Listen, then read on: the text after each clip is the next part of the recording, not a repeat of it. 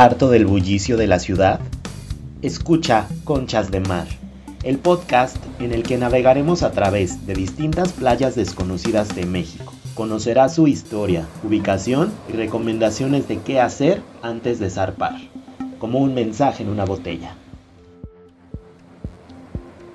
Hola, ¿qué tal? Buenos días, buenas tardes, buenas noches. Bienvenidos a la primera emisión de Conchas de Mar en este episodio anclaremos en el Océano Pacífico para arribar en Chacagua, un lugar idóneo para descansar y disfrutar de la naturaleza.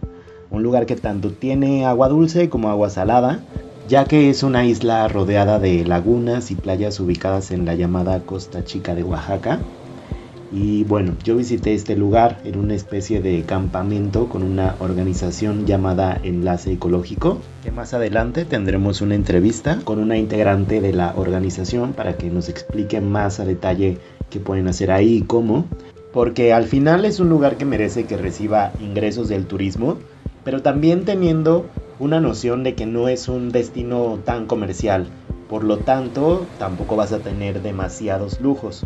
Entonces, para empezar, no vas a tener Wi-Fi en la mayoría de los casos donde te quedes. Aunque siendo sinceros, estando ahí se te va a olvidar esto, tanto por los paisajes como por la gente.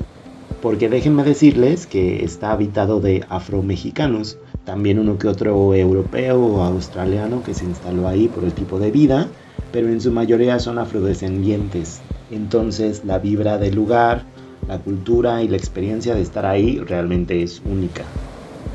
Y bueno, el nombre oficial es Parque Nacional Lagunas de Chacagua, así lo pueden buscar en Google. Es un área protegida, la cual no tiene costo para entrar y pues para llegar aquí hay varias formas. Lo más recomendable es llegar desde Puerto Escondido, ya que está aproximadamente a 66 kilómetros de esta localidad. Vas a pasar por Pochutla y un taxi o un colectivo te pueden llevar. Son más o menos 20 minutos de Pochutla. Otra forma es que llegues por medio de una lancha saliendo de la localidad del Zapotalito y llegarás como en 40 minutos. La ventaja de llegar por embarcación es que vas a poder ver el cambio en la coloración del agua, ya que llegando a las costas de Chacagua el mar se va a tornar más verde debido a la flora que hay ahí y además a los manglares. Lo interesante es que los manglares sirven como barrera natural tanto para el mar como para las lagunas que hay alrededor lo cual hace que haya mucha variedad de especies de aves, de cangrejos, peces y de anfibios, ya que especialmente aquí el cocodrilo tiene como un santuario, ya que Chacagua cuenta con un cocodrilario tiene más de 100 especímenes. Este lugar no tiene ningún costo, sin embargo, lo que yo recomiendo es que alguna de las personas que están en el cocodrilario, que lo cuidan y lo limpian, te dé una explicación de los cocodrilos que tienen ahí ya que los tienen separados por especies o por edades y saben de su conservación.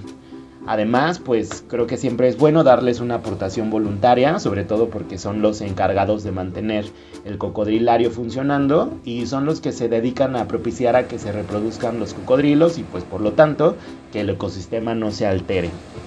Este ecosistema es muy peculiar porque reúne las condiciones para que se pueda observar la bioluminiscencia, un fenómeno natural que es causado por un plancton que brilla en la noche y que se da prácticamente todo el año, de marzo a noviembre. Sin embargo, mientras menos luz de luna haya, mejor podrá observarse. Normalmente los lancheros te ofrecen el tour, sales aproximadamente a las 9 de la noche y te llevan adentro de las lagunas para nadar y activar el brillo fluorescente. Yo considero que es la mejor forma de observarse nadando ya que mientras más movimiento haya, mejor se verá. Entonces cuando braceas o pataleas puedes ver una estela de brillo que sigue la forma de la ola. Y es un espectáculo muy surrealista. No sé si recuerden, pero en la época más estricta de la pandemia, en Acapulco cuando estaban cerradas las playas, se llegó a dar este fenómeno el cual seguramente no se volverá a repetir por la actividad comercial, la turística y la portuaria que hay ahí. Sin embargo, en Chacagua sí lo podrán vivir, esperemos mucho tiempo más. Y ahora escuchemos un poco de la historia de Chacagua. La historia de Chacagua se remonta a la época del virreinato, este lugar fue descubierto por un grupo de esclavos negros que escaparon a bordo de un buque español y que llegaron por medio del mar a la laguna que desemboca en la costa. Al llegar a Chacagua, optaron por refugiarse ahí debido a la riqueza ecosistémica que había, ya que abundaban los manglares rojos, los nopales y los mezquites, además de dos paradisíacas playas vírgenes y una extensa variedad de especies de aves. Claramente es por esto que los esclavos decidieron instalarse ahí.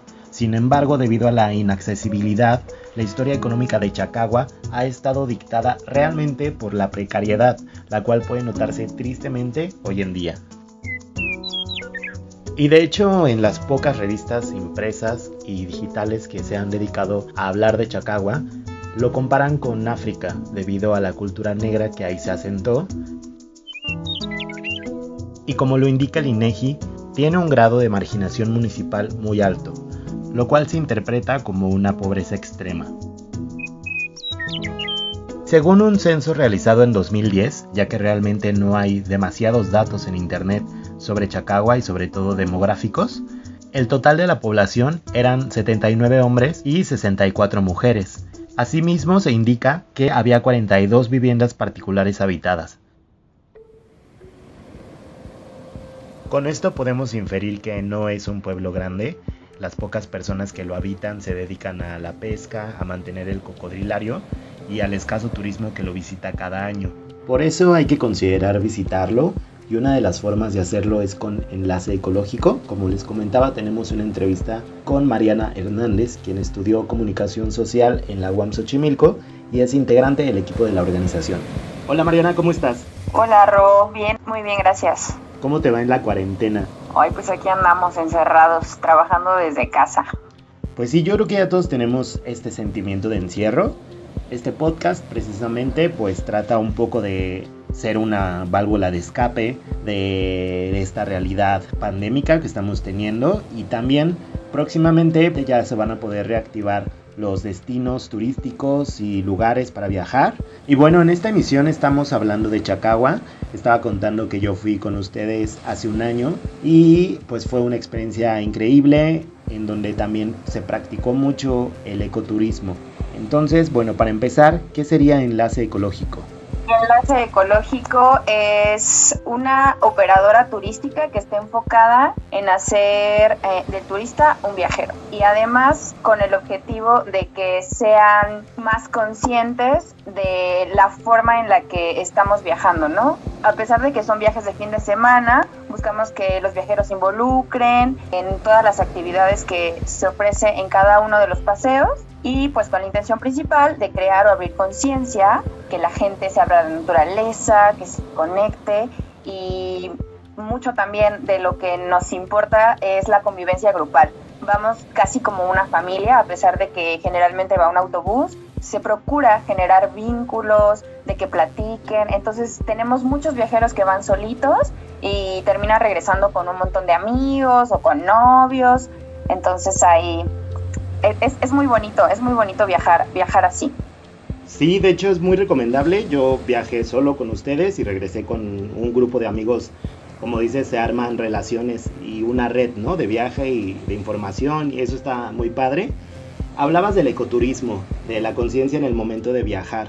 ¿Cómo lo englobarías? Así es. ¿Cómo lo englobarías para ponerlo en práctica no nada más en los lugares a los que va enlace ecológico, sino como hacerlo un hábito para los viajeros? El turismo ecológico es el viajar respetando a la naturaleza y a la gente del lugar, ¿no?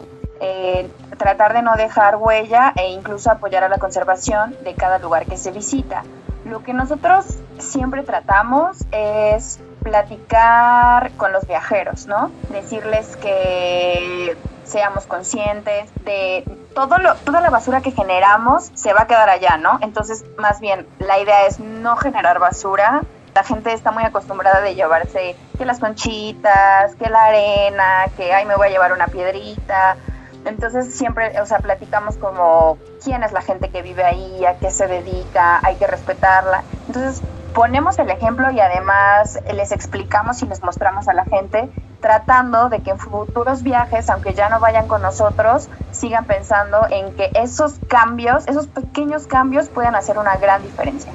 Muy bien, y como dices, eso sería el impacto ecológico para la región. Sin embargo, también debe de haber una retribución para la gente que vive ahí. Entonces, esto ya estaría teniendo una dinámica económica distinta, ¿no? Claro, eh, uno de los principales objetivos de enlace ecológico es que la derrama económica eh, justa es un factor que siempre se debe de tener presente, ¿no? O sea, siempre se busca hacer amistad con la gente del lugar, hacerlos partícipes del proyecto eh, y así se vuelven también responsables por el grupo y todos nos beneficiamos. Entonces la gente es nuestra amiga, entre todos nos cuidamos y además, pues como te digo, o sea, va más allá porque no solo es que ellos nos ofrezcan un servicio o que nosotros seamos sus clientes, sino que son parte de la familia.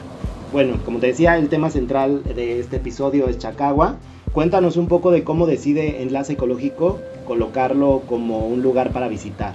Ok, mira, como tú ya sabes, Chacagua es uno de los lugares más hermosos de México y simplemente queríamos que la gente lo conociera de una forma amable y económica, pero al mismo tiempo responsable y divertida. Eh, nos llamó mucho la atención Chacagua, ya que es la primer área protegida con ecosistemas tropicales decretada en México desde 1937.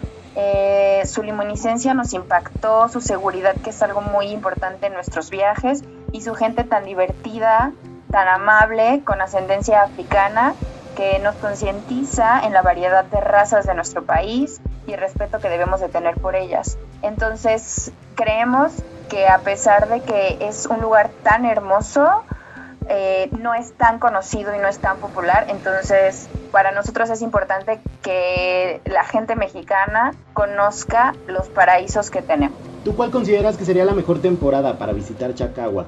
Siempre es una buena temporada, con lluvia o con sol, siempre, siempre es hermoso, pero pues sin lluvia, eh, si vas de rápido, pues es lo ideal, ¿no?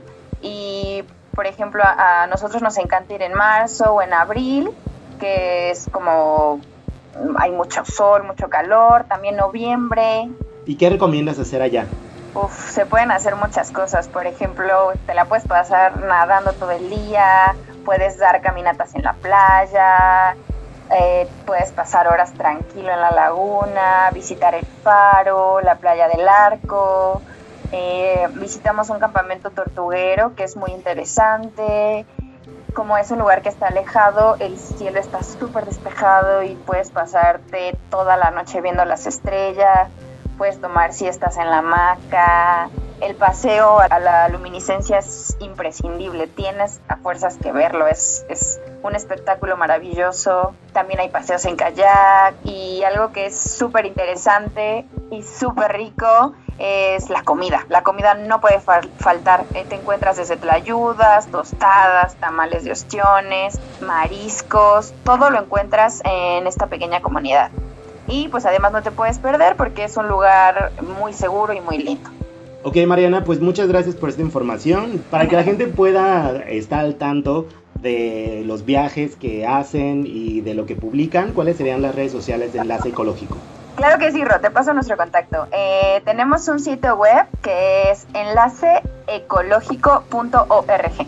Y además nos encuentran en Facebook como Enlace Ecológico Viajes. Ahí pueden encontrar eh, nuestro contacto, pero además pueden encontrar todos los lugares a donde tenemos eh, viajes. Entonces hay a la playa, hay a campamentos tortugueros, hay a la Huasteca Potosina, hay a Chiapas, hay a los Tuxtlas en Veracruz, Guanajuato. Ahí pueden entrar y averiguar todos. Ahí dice qué lugares se visitan, qué se hace. Y además si tienen cualquier duda, eh, no duden en escribirnos, ahí está el contacto y además se responde siempre muy, muy, rápido. Mariana, pues muchísimas gracias por la entrevista y por la información que nos acabas de dar. No, hombre, es un placer, muchas gracias a ti. Abrazos. Igual, bye. Bueno, y como ya escucharon, no se pueden perder la oportunidad de visitar este hermoso lugar. Si lo haces por tu cuenta, Puedes quedarte en cuartos rústicos de la gente de la comunidad.